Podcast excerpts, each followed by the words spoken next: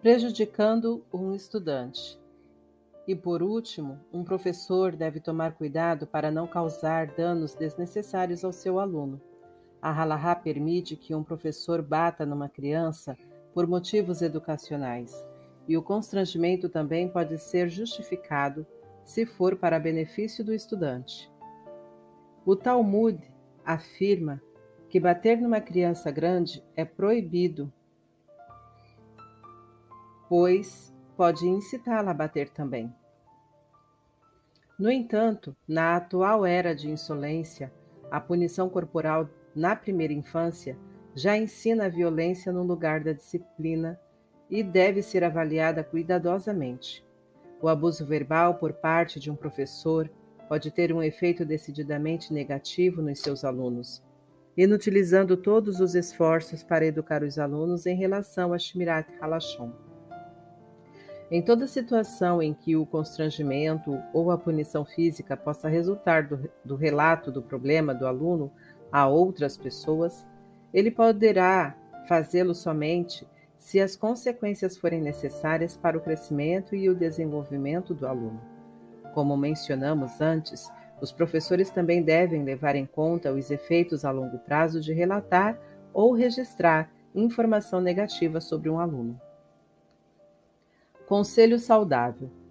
Eu ofereço o seguinte conselho a todo aquele que quiser guardar a sua língua de falar o que é proibido.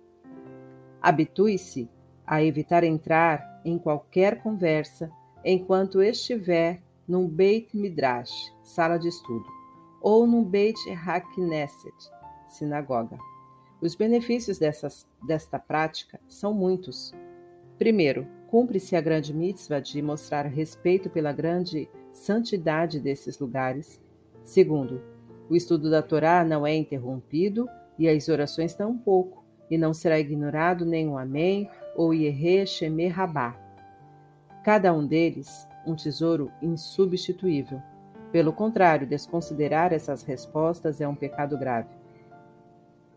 Terceiro, o judeu comum passa aproximadamente quatro horas por dia no Beit HaKnesset para as três orações diárias. Este número leva em conta o fato de que a maioria das pessoas permanece na sinagoga estudando e rezando, em particular, durante certo tempo após o término da oração. Elas passam mais duas horas no Beit Hamidrash estudando a Torá, um total de seis horas, ou um quarto de cada período de 24 horas.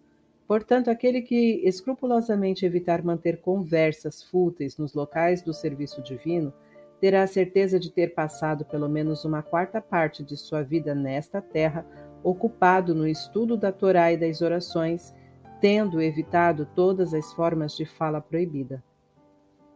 Quarto, tendo se habituado para evitar conversar durante essas seis horas, tornar-se-á relativamente fácil evitar falar Lachon Hará no resto do dia.